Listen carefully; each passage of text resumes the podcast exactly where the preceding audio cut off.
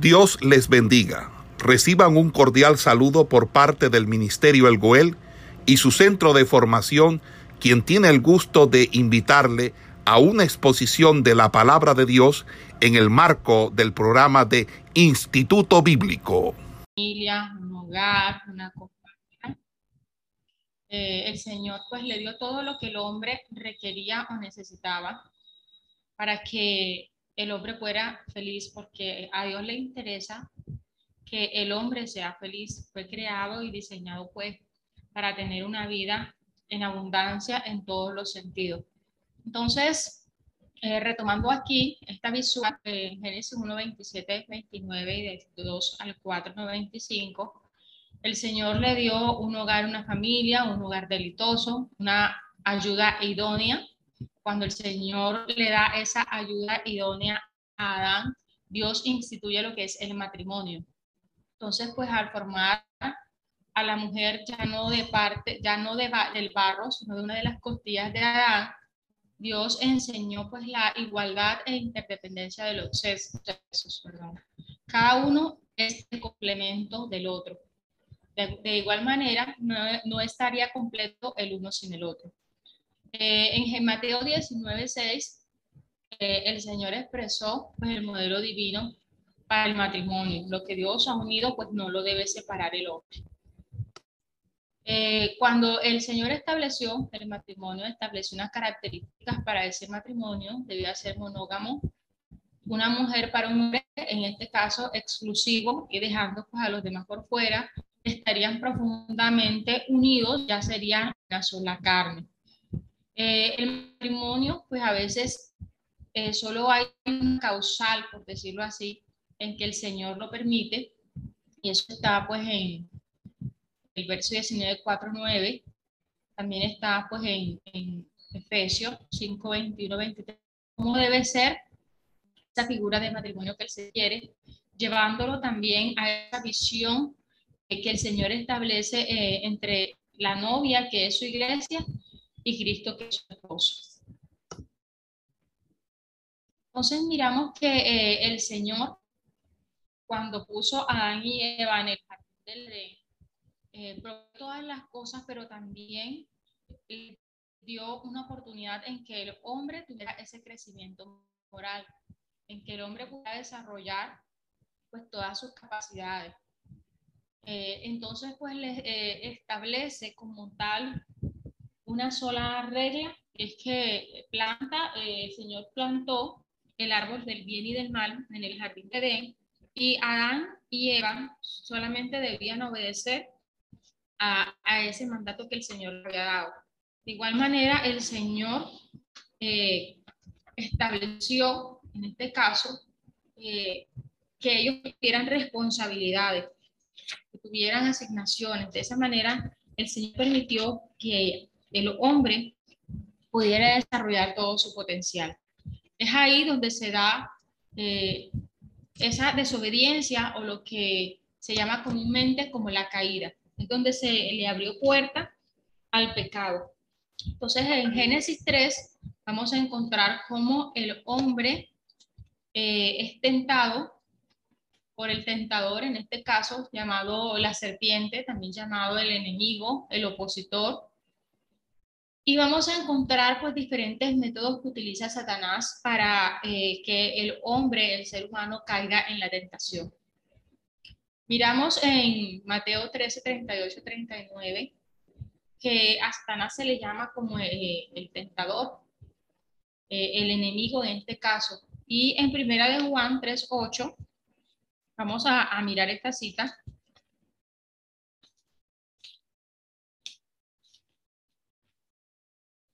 Dice, el que practica el pecado es del diablo porque el diablo peca desde el principio. Entonces aquí eh, en primera de Juan, el Señor nos recuerda de que aquel que peca es el que ha sido, digamos, el que practica, pues en este caso el pecado, eh, tiene una relación con Satanás porque desde el principio eh, él empezó o colocó la tentación para que el hombre pecara. Pero asimismo también la palabra nos dice, para esto pareció el Hijo de Dios para deshacer las obras del diablo. Entonces, uno de los métodos que utiliza Satanás es utilizar a otros agentes para que ellos induzcan o ellos relacionen eh, a esta persona pues, que desea ser tentada con el pecado. En Mateo 16, 23, miramos que Pedro le está diciendo al Señor, pues que, que no, no debe, no debe eh, en este caso, pues Señor, eh, ¿por qué ten compasión de ti? Le dice en el verso 22, eh, no vayas a morir. El Señor les está diciendo pues que Él va a ser, eh, va a ser crucificado, va a padecer mucho. Y es ahí donde Pedro pues le dice al Señor, pero Señor, ten compasión de ti, mira que te va a acontecer esto. Entonces, eh, quien estaba realmente operando detrás, detrás de Pedro era Satanás. Y es una de las, de las cosas que utiliza Satanás para tentar al, ser humano. Nunca, generalmente, lo hace directamente, sino que utiliza un agente para que lleve a cabo pues, o incite el deseo de la tentación. De igual manera, así lo vamos a encontrar en Hechos 5, en el verso 3, y en 2 de Corintios 11, 14, 15. Entonces, uno de los, de los símbolos que se utiliza para Satanás es la serpiente. Recordemos que en el Génesis nos dice que la serpiente eh, era uno de los animales más astutos que había en el jardín del Edén. Entonces, pues miramos que, Satanás, así como eh, el Señor utilizó y abrió la boca, eh, de, abrió la boca de una mula para que hablara, el mismo Satanás operó un milagro diabólico en este caso al utilizar a la serpiente de manera que ésta le habló a Eva. Entonces, ¿de dónde proviene la maldad de Satanás? Eh, proviene de, ese libre albedrío, de esa libertad que el Señor le dio a los ángeles, así como le dio el libre albedrío a la raza humana, de escoger o no servirle, de escoger o no adorarle. Entonces, eh, segunda de Pedro 2.4 nos recuerda parte de esto. Vamos a leer esta cita. Em, y Judas 6, me colabora alguien con Judas 6.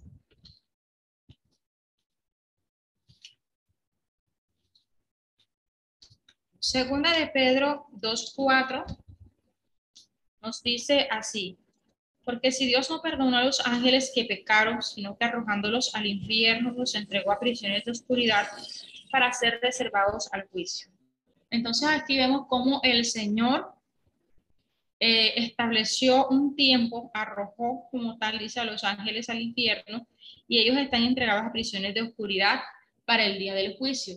Aquí miramos también que los ángeles eligieron, la palabra nos dice que esa tercera parte fue arrasada por Satanás.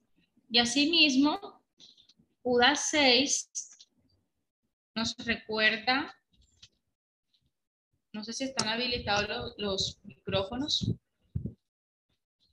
Amén. Ok. Me leo Judas 6, hermanita. Sí, señora. Dice, y a los ángeles que no guardaron su dignidad, sino que abandonaron su propia morada, los ha guardado bajo oscuridad, en prisiones eternas para el juicio del gran día.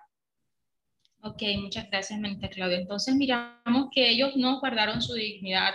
Ellos en este caso no reconocieron esa posición que Dios le había dado y cayeron desde la gracia, por este, en este caso, cayeron de, de su condición de ángeles, de seres celestiales delante de Dios, porque Dios pues no les estipuló o no los programó, por así decirlo, como se programa un robot para que lo obedeciera.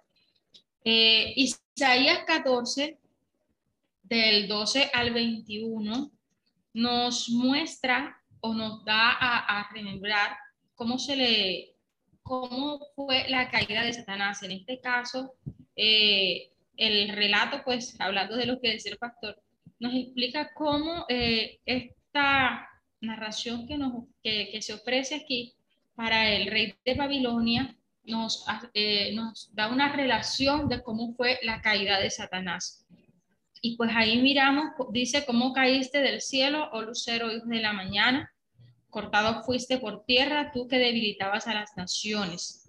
Tú que decías en tu corazón, subir al cielo en lo alto, junto a las escaleras de Dios, levantaré mi trono y en el monte del testimonio me sentaré a los lados del norte. Entonces, de aquí hasta el verso 21, eh, se muestra cómo fue la caída de Satanás. Cómo en este caso, él, por su propia libertad y también por ese deseo de ser igual a Dios, eh, cayó de su, de su dignidad, en este caso de, de ente celestial.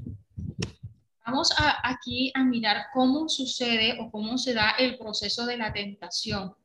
Eh, en esta imagen podemos encontrar de que el enemigo generalmente coloca dudas sobre la palabra de Dios, coloca dudas sobre el carácter de Dios o coloca dudas sobre el juicio de Dios. Entonces, cuando la serpiente le habla a Eva, trata de, de generar dudas acerca de la verdad que Dios dice. De alguna manera, Él le dice a Eva, no morirás, y por eso pues utiliza la mentira. Sabemos que Satanás es el padre de la mentira porque así lo dice la palabra, porque en él no hay verdad. También eh, nos genera, nos trata de llevar a esas dudas sobre la bondad y el amor de Dios. De allí que la serpiente le dice a Eva, con que Dios os ha dicho, con que Dios, o sea, pone en duda el carácter y el amor de Dios hacia a Eva. Y asimismo pone en tela de juicio o en tela de duda la justicia de Dios, donde dice, si realmente tú comes este fruto prohibido, no va a pasar nada, no morirás. Entonces pone en tela de juicio lo que Dios había dicho. Dios es un Dios justo y dentro de la justicia de Dios, ya Dios le había dicho a Adán, el día que ciertamente comas de este, de este fruto, de este árbol prohibido, ciertamente morirás. Entonces, todo este, sí, todo este es el proceso o la estrategia que el enemigo utiliza para que el hombre caiga en la tentación. Y de esa manera fue que la serpiente, en este caso, siendo ese medio, eh, llegó hasta Eva y Eva, todas las dudas que se muestran en esta visual recayeron sobre Eva porque dudó sobre lo que Dios le había dicho. Entonces es allí donde realmente eh, llegó la tentación eh, sobre Eva en este caso y vamos a mirar estos ocho puntos que nos dan eh, o nos amplían en este caso cómo Eva cayó ante, ante la tentación. Dice que generalmente una persona es tentada cuando está sola, eh, utiliza a otros para presentar la tentación. Y pues podemos mirar el caso en que Satanás utilizó a Pedro para dirigirse a nuestro Señor Jesucristo, en que Satanás utiliza a la serpiente para tentar a Eva. Siempre hay un cuestionamiento acerca de la provisión de Dios, con que Dios ha dicho, no Señor, tú por qué vas a morir. Son cosas que Dios había establecido tanto como que el Cristo padeciera así como que eh, ciertamente eh, Eva sería castigada si esto pasaba. Se cuestiona la bondad y el amor de Dios, se niegan las consecuencias fatales del pecado, en este caso, la consecuencia fatal del pecado es la muerte. Y se malinterpretan los valores para despertar ese deseo. En este caso, cuando Eva observa ese fruto, dice la palabra que lo vio como un fruto que, provocaba y que era digno de comer porque había sabiduría en él. Entonces, no solamente está el deseo de, de, observar, sino también yo quiero un poquito más de esto. Y ahí se despierta el deseo. Se intensifica esas atracciones en varios niveles, eh, de acuerdo pues a segunda de Timoteo y Santiago 1, 14, 15, pues que nos explican de alguna manera cómo es el proceso que se da para la tentación y se adapta la tentación a la persona. En este caso, eh, Adán comió también de ese fruto porque su esposa fue el medio que utilizó Satanás para que Adán cayera en la tentación.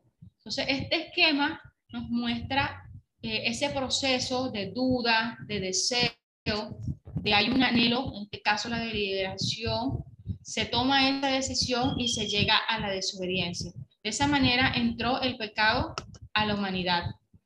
Y de esa manera Eva fue engañada por la serpiente, peca deliberadamente porque fue su decisión comer de ese fruto que el Señor le dijo que no comiera, y es donde se generan esas consecuencias.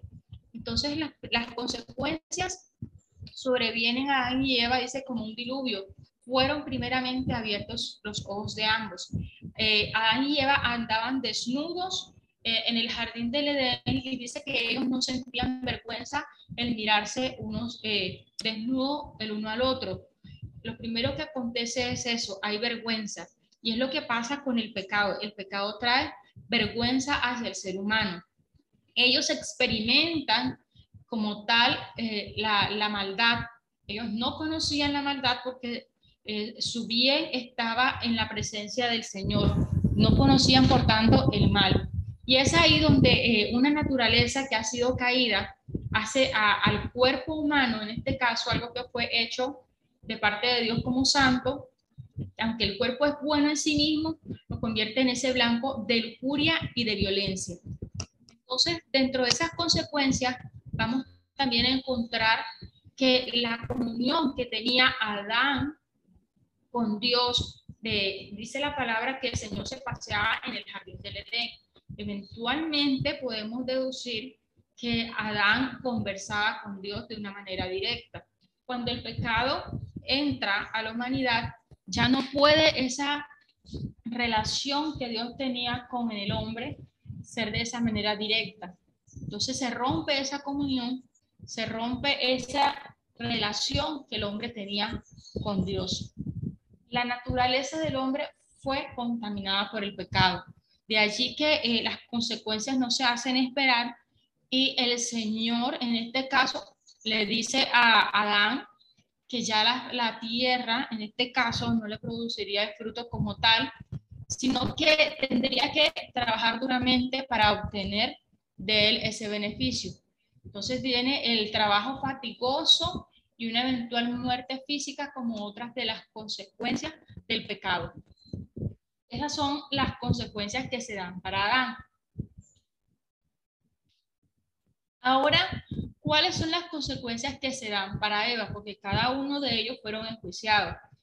Viene dolor y llanto que acompañaría al nacimiento de allí, que los dolores de parto que generalmente le dan a la mujer son consecuencias de, esa, de ese pecado que se dio en nuestros primeros padres Adán y Eva dice que el deseo sería para su marido y su marido se enseñoraría de ella. Recuerdan que les comentaba que Adán fue hecho del polvo, pero Eva fue hecha de la costilla del hombre, de modo que no había una desigualdad, sino que ellos estaban en un mismo nivel donde ni el hombre era superior a la mujer, ni la mujer en este caso al hombre. Ya aquí, como consecuencia de ese pecado, eh, Eva en este caso estaría sujeta a su marido de alguna manera. Pero en todo esto, cuando el Señor eh, trae, en este caso, o hace juicio sobre Adán, sobre Eva y sobre la serpiente, Dios le da un rayo de esperanza a la raza humana, porque Dios ama al hombre y Dios dentro de ese amor no va a permitir que el hombre viva indefinidamente en esa condición de pecado. De allí que el Señor, antes de pronunciar el juicio sobre el hombre, dice que le da un vislumbre de victoria venidera. Es donde el Señor dice pues que una simiente de la mujer, en este caso, un día llegaría y vencería a Satanás, de manera que el mismo Señor eh, trae, hace una declaración de guerra entre Satanás y la humanidad y pronuncia pues la caída de Satanás. De allí que eh, nosotros aún estamos esperando pues una victoria definitiva que se dará con la segunda venida de Cristo. Ya el Señor en este caso le venció en la cruz del Calvario cuando murió en esa cruz y llevó con él pues todos, nuestros pecados. Entonces, dentro de, dentro de el mismo Génesis, a pesar de que suceden todas esas situaciones, Dios en su amor, en su perfecta misericordia, también le da una solución a esa situación de pecado del hombre. De allí que nosotros podemos esperar que se cumplan esas promesas que el Señor le dio, de manera que Cristo hirió pues, la cabeza de Satanás en el Calvario. Y dentro de ese amor que Dios tiene por la humanidad, aún dentro de su misericordia, proveyó para Eva, para Adán, que pieles de animales, porque recuerden que ellos sentían vergüenza. Ellos intentaron cubrir su vergüenza por sí mismos, pero no pudieron hacerlo porque el hombre en su condición de pecado por sí mismo no puede cubrir sus faltas ni su vergüenza. De modo que solo el Señor Jesucristo, solo Dios en su misericordia, es quien provee para Adán y Eva esas pieles de animales. De aquí, en Génesis 3, 20, 21, podemos ver eh, esa provisión de Dios, pero también miramos que cuando el Señor provee para Adán y Eva esas pieles, tiene que haber un sacrificio y como tal se establece ese sistema sacrificial para señalarte que eh, ese cordero, en este caso Jesús, a quien el Padre un día sacrificaría para proveer esa justicia como esa cubierta para nosotros, en este caso, esa cubierta ante el pecado. Es una analogía de lo que Dios hizo en su momento de proveer no solamente cubrir la vergüenza del cuerpo humano, sino de ese cuerpo de pecado al mismo tiempo, el Señor estaba estableciendo el sistema de sacrificio, donde el mismo Señor, pues, es quien muestra eh, cómo la humanidad un día será redimida. Entonces, pues, hasta allí, digamos que hago un, un general de lo que debió, debimos haber culminado, pues, la clase pasada, la sesión pasada. Entonces, continuando con ello, vamos a encontrar también que dentro de ese eh, espacio, pues eh, dejé una actividad, no sé si todos alcanzaron a hacerla, porque eh, pues les dejé como, como tarea, por decirlo así, leer los capítulos 4 y 5 del Génesis. Entonces, quiero que me comenten si leyeron, si la realizaron, el Señor que les habló en este caso.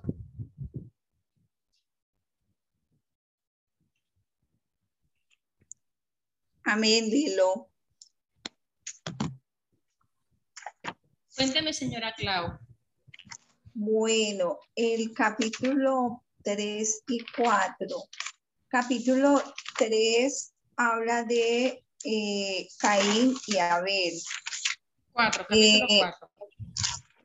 Eh, Ah, era, era 3 y 4, yo leí 4 y 5. Exacto. Esto, bueno, el capítulo 4 eh, nos habla de Caín y Abel y eh, la ofrenda que cada uno de ellos le ofreció al Señor. Eh, la ofrenda de Abel fue agradable a los ojos del Señor, mientras que la ofrenda de Caín no fue agradable el Señor le hizo saber esto a Caín y Caín pues eh, se, se, puso de cierta forma como triste, enojado por, como lo, por lo que el Señor le había expresado que su ofrenda no, no había sido de agrado.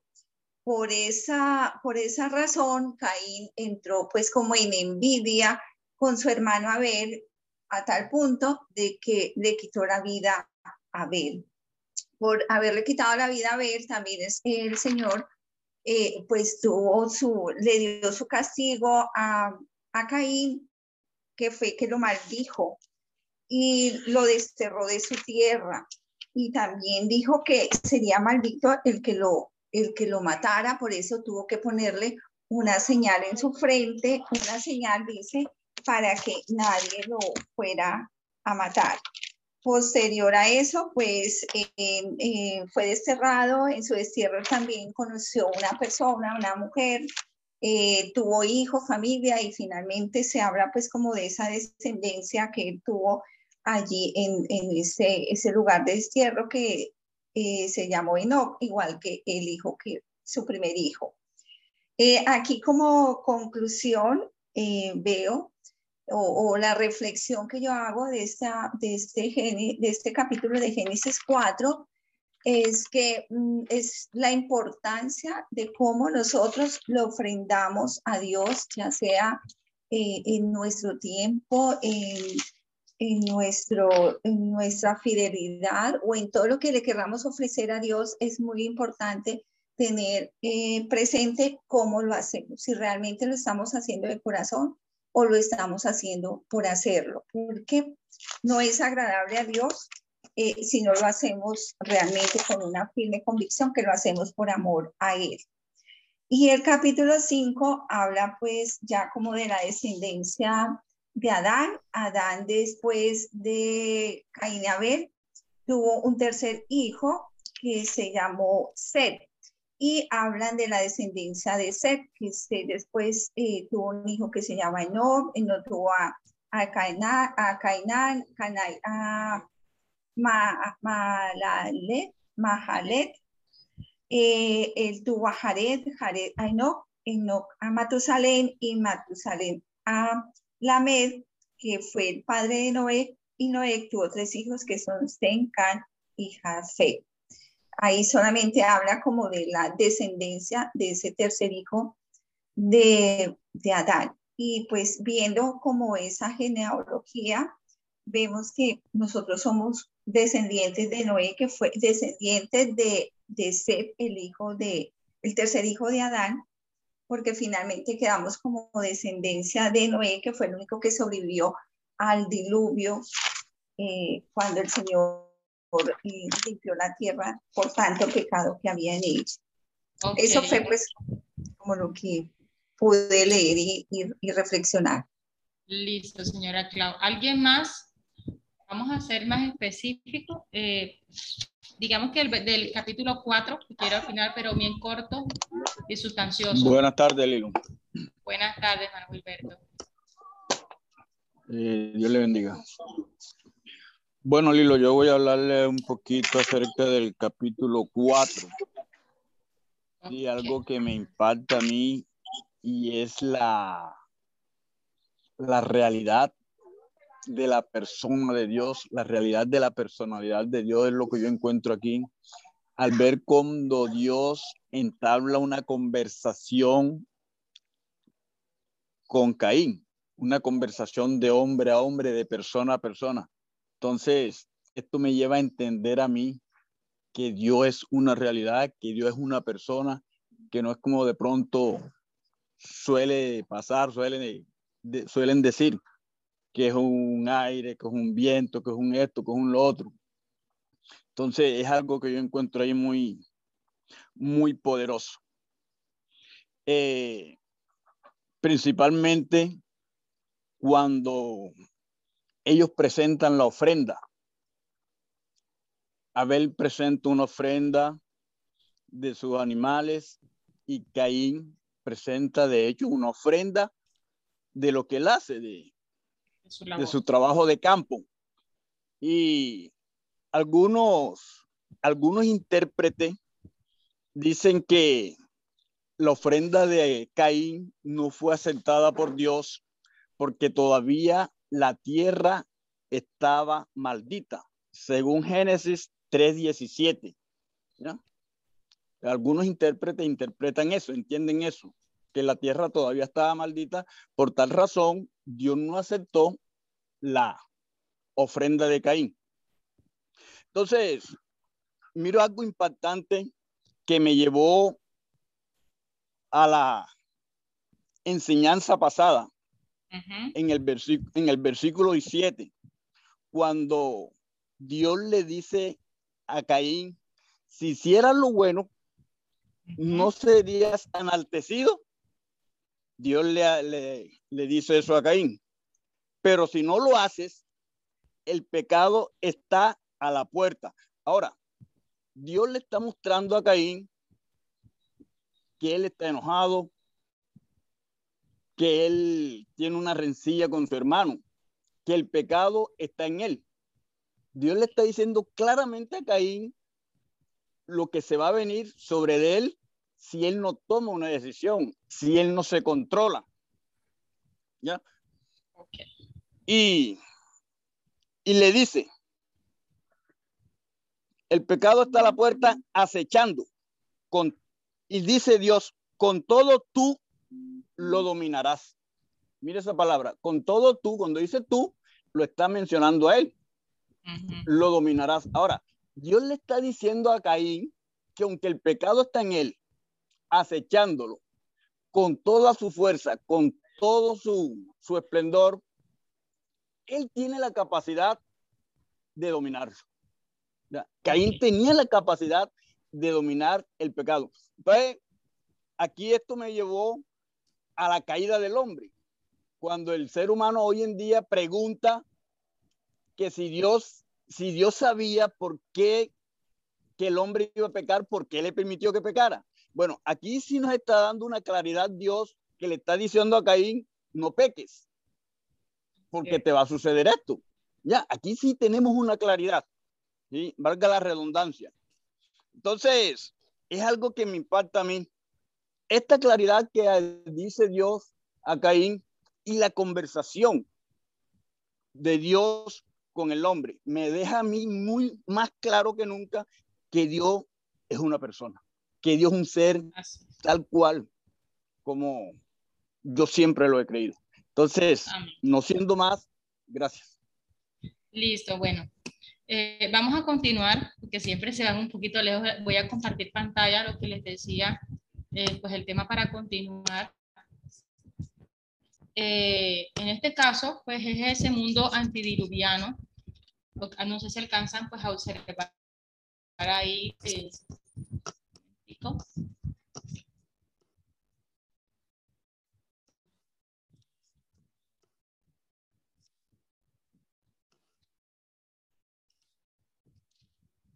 ¿Alcanzan a observar bien ahí? Este. Amén, Lilo. Sí, señora. Amén. A modo pues de introducción, miramos que pues la caída trajo un cambio trágico, ¿verdad? En la relación del hombre con Dios. Pero miramos que dice que su gracia se hizo aún manifiesta al preparar la, la provisión para la comunión con el hombre a través del sacrificio. Mientras que Génesis pues no registra cuáles fueron los términos de esa provisión que Dios dio al hombre en este caso, miramos que los hijos de Adán y Eva conocían la manera apropiada de llegar a Dios y adorarlo. De esa manera pues podemos mirar que tanto Abel como eh, Caín fueron a ofrecer un sacrificio a Dios, fueron a brindarle una ofrenda a Dios. De esa manera podemos ver que el Señor pues dice que escoge, dice que observa una de esas ofrendas, como bien lo decía mi hermanita Claudia y mi hermano. Eh, el Señor dice que muchas veces nosotros eh, tenemos pues esa opción de llevar esa ofrenda, ese sacrificio algunos tenemos eh, una motivación correcta, otros no, y pues son muchas las cosas que, que derivan alrededor, ya sea porque los estudiosos afirman, pero como tal, la Biblia nos dice pues que, que el Señor se agrada, según lo que nosotros observamos, de aquel que escoge obedecerle, de aquel que escoge seguir su precepto, pero también miramos la misericordia de Dios en aquellos que rechazan ese conocimiento de Dios y escogen servirse a sí mismos. De manera que cuando eh, Caín, en este caso, escoge, eh, bien lo decía mi hermano, por su propia decisión, eh, el pecado, por decirlo así, o se niega o sucumbe a los deseos del pecado, es donde viene esas consecuencias que ya se habían mencionado de, la caída del pecado. En este caso, miramos que eh, Eva cuando da a luz, en este caso, a su primer hijo llamado Caín, Caín significa adquirir, conseguir y traer. De alguna manera eh, podemos mirar o observar dentro de, de los pasajes que Eva había asumido de que esas consecuencias que se han dado iban a ser inmediatas.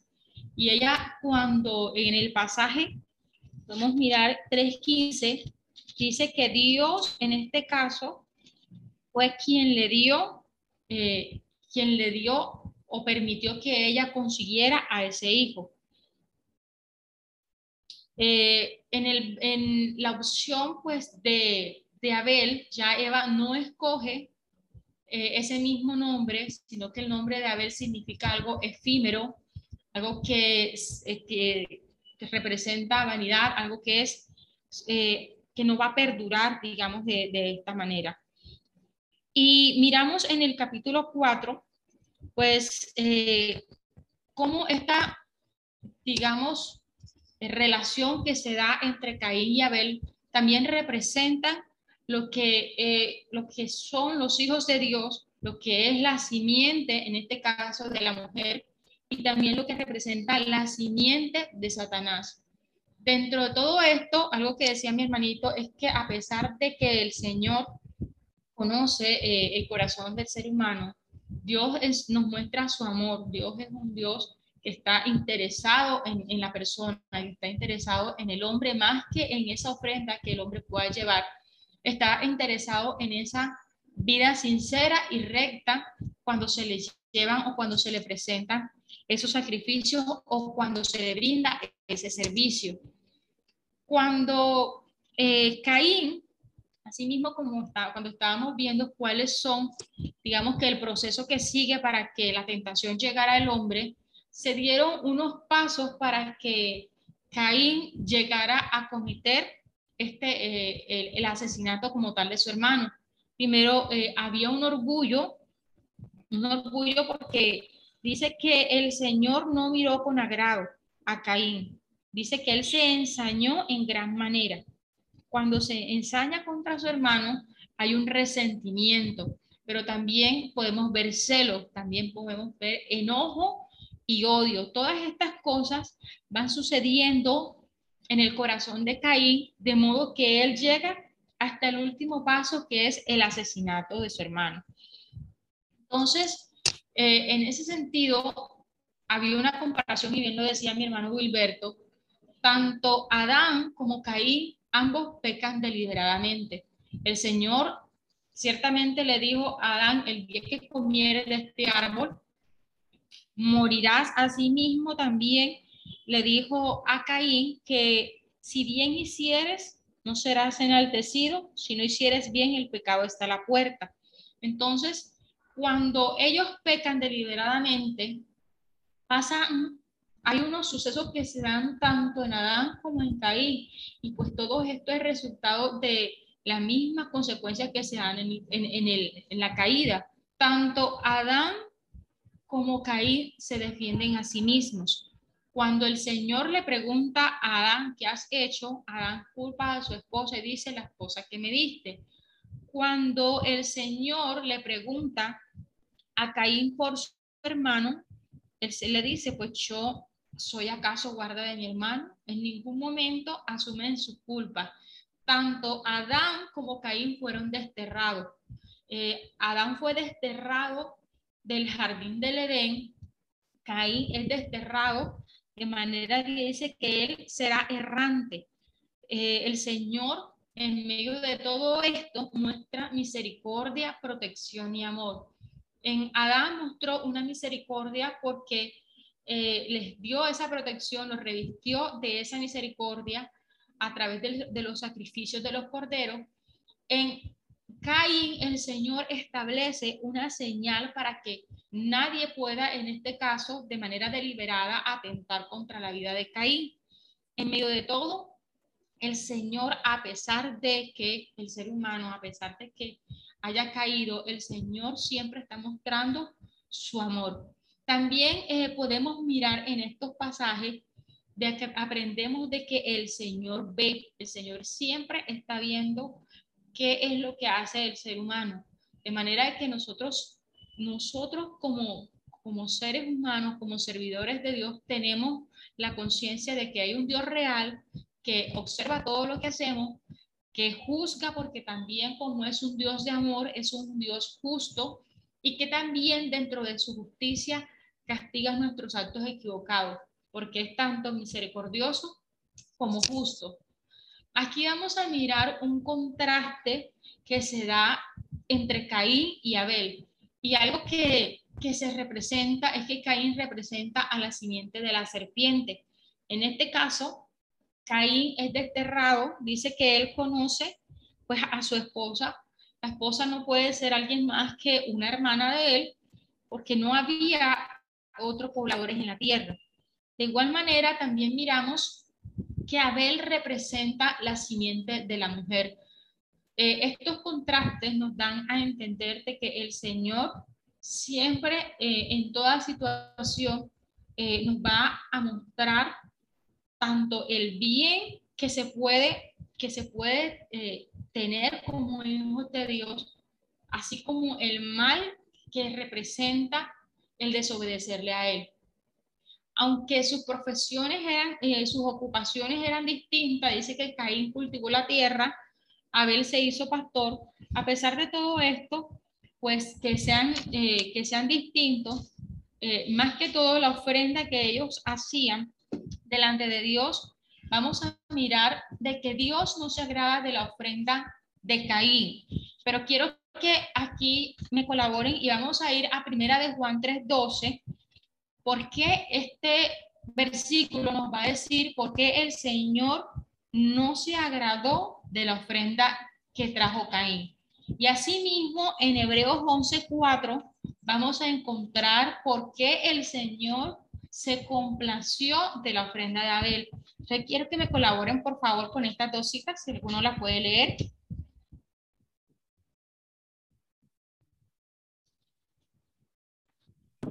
Eh, le colaboro con la de Primera de Juan 3.12. Correcto, la puede leer mi hermanito. Dice, no como Caín que era del maligno y mató a su hermano.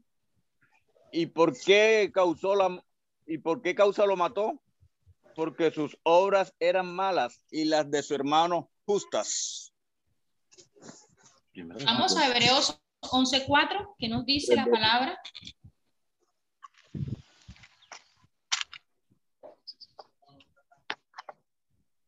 Amén. Listo, le escucho, hermanito.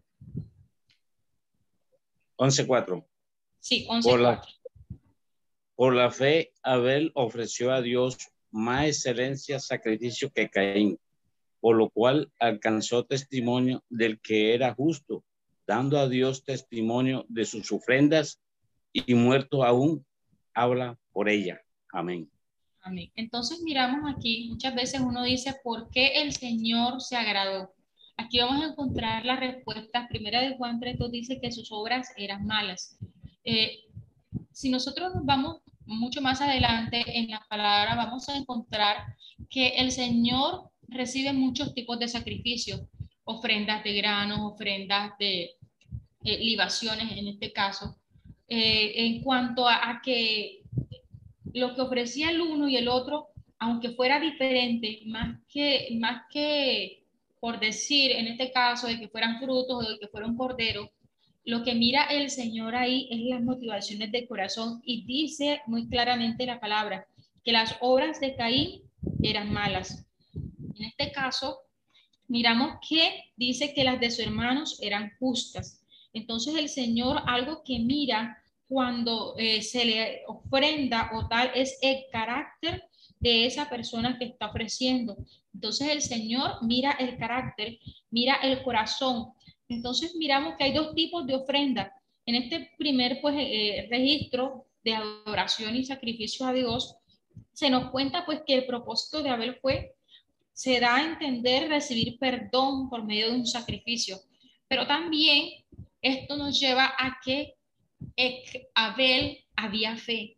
Y si había fe, podemos dar a, entender de que él obedecía esos preceptos que Dios le había dado, que fueron enseñados por sus padres, y que esa, eh, esa obediencia a lo que Dios había estipulado era lo que Abel hizo. Por eso dice que fue que agradó a Dios por la fe. Entonces encontramos en, en el hall de la fe, como dice eh, Hebreos 11:4, donde vamos a encontrar a todos esos hombres que tuvieron fe, encontramos en primera instancia a Abel, que por su fe agradó a Dios. En cuanto a Caín, miramos que su, dicen que sus obras eran malas. porque Caín en este caso, dentro de su corazón, sus obras tendían a ese mal. Y de alguna manera también muchos estudiosos dan a entender eh, que Caín quiso establecer su propia forma de adorar a Dios. No de que haya una establecida, sino que él a su propio modo de ver quiso agradar a Dios a su manera. Entonces solo podemos suponer, en este caso lo que le decía, que tanto Adán y Eva venían a Dios en adoración. Y eso fue lo que enseñaron a sus hijos. Pero quien siguió esos preceptos de alguna manera fue Abel. Y Caín desobedeció o no tuvo una, una forma correcta o sus obras eran, no eran justas delante de Dios, por lo cual eh, su ofrenda no fue agradable. Esto me lleva a una palabra, eh, eh, en este caso, cuando el Señor dice que si vas a ofrecer algo delante del altar, dice la palabra, mira cómo está tu relación con tu hermano. Si estás en enemistad con él, ves, dice, ve, deja tu ofrenda, ve con tu hermano, ponte a paz primeramente con Dios para que tu ofrenda sea acepta. Entonces, pues eso también nos lleva a nosotros a mirarnos, eh, a interiorizar cómo nosotros le ofrecemos las cosas al Señor, qué es lo que le estamos dando. Eh, en este sentido, eh, contextualizamos y miramos que primeramente debe haber una fe, una fe que nos lleve a obedecer y hacer la voluntad de Dios, pero que ese mandamiento que el Señor nos dio, esos dos mandamientos que se resumen en amar a Dios con toda tu mente, con toda tu fuerza y con todo tu corazón y a tu prójimo, dice como a ti mismo, va de la mano de que nosotros debemos de tener esa fe, pero esa fe también debe estar mediada de, de, una vida de comunión y una vida de relación con nuestros semejantes, con nuestros hermanos. Entonces, eh, es ahí donde nosotros vamos a, a mirar este contraste que se dan tanto en Caín como en Abel. Eh, en su misericordia dice que el Señor razonó con Caín y es ahí lo que decía mi hermano, Dios habló, Dios le dijo a Caín cuáles podían ser estas consecuencias. Dios le dio dos alternativas a Caín. Dice, si hacía el bien, sería aceptado. La segunda alternativa decía que si no hacía lo correcto, el pecado estaba como una bestia feroz y se lanzaría, en este caso dice, tras la puerta listo a saltar sobre él y devorarlo. Eh, preparando este tema, eh, encontré este versículo en la traducción en lenguaje actual.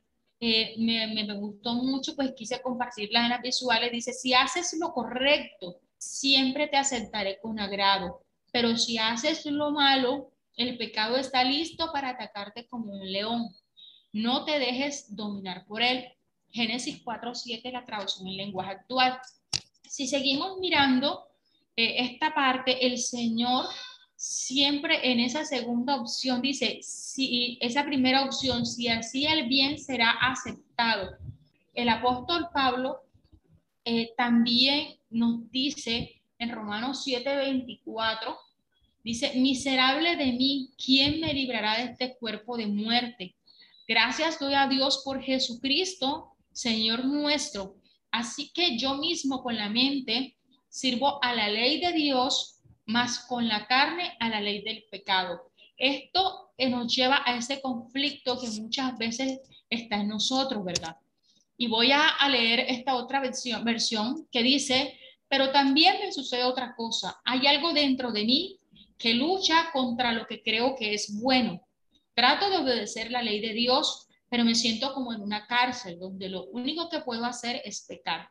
Sinceramente deseo obedecer la ley de Dios, pero no puedo dejar de pecar porque mi cuerpo es débil para obedecerla.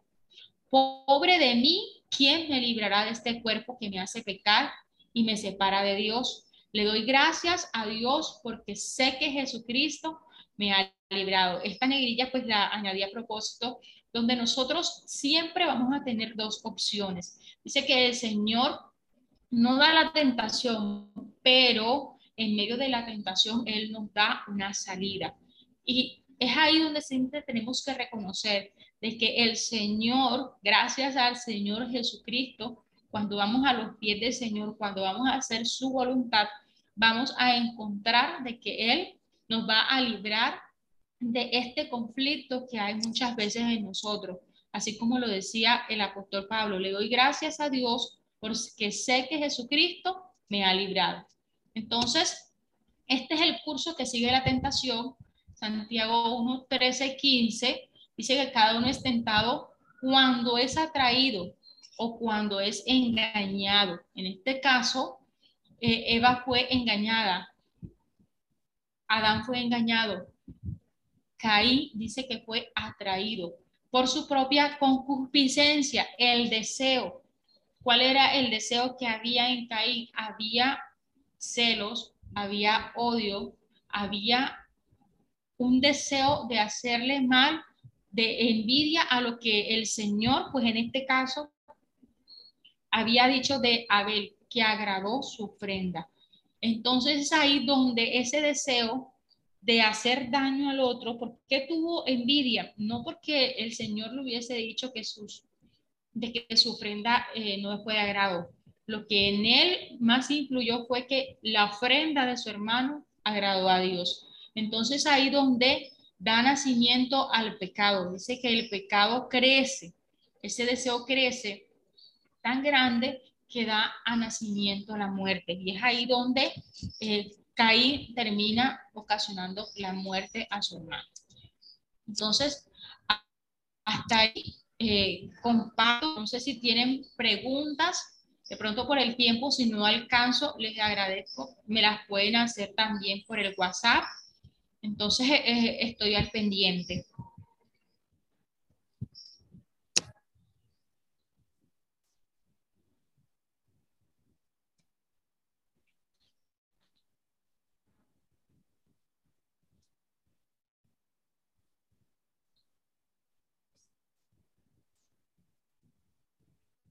Eh, si están habilitados los micrófonos, ¿verdad?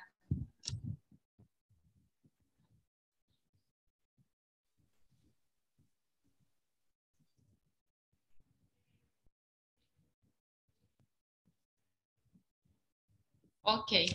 Manita Berlis, por favor, me habilita los micrófonos porque están silenciados.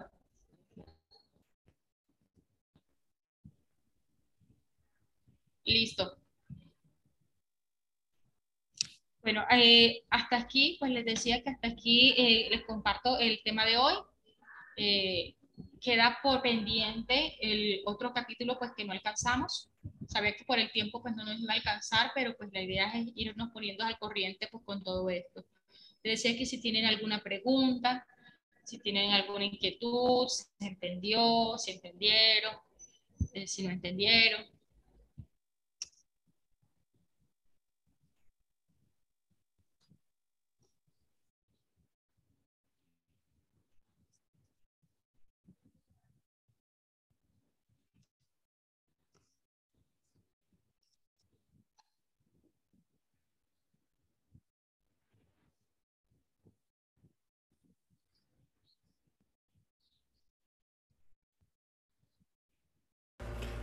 Esperamos que este estudio haya sido de bendición para su vida y ministerio.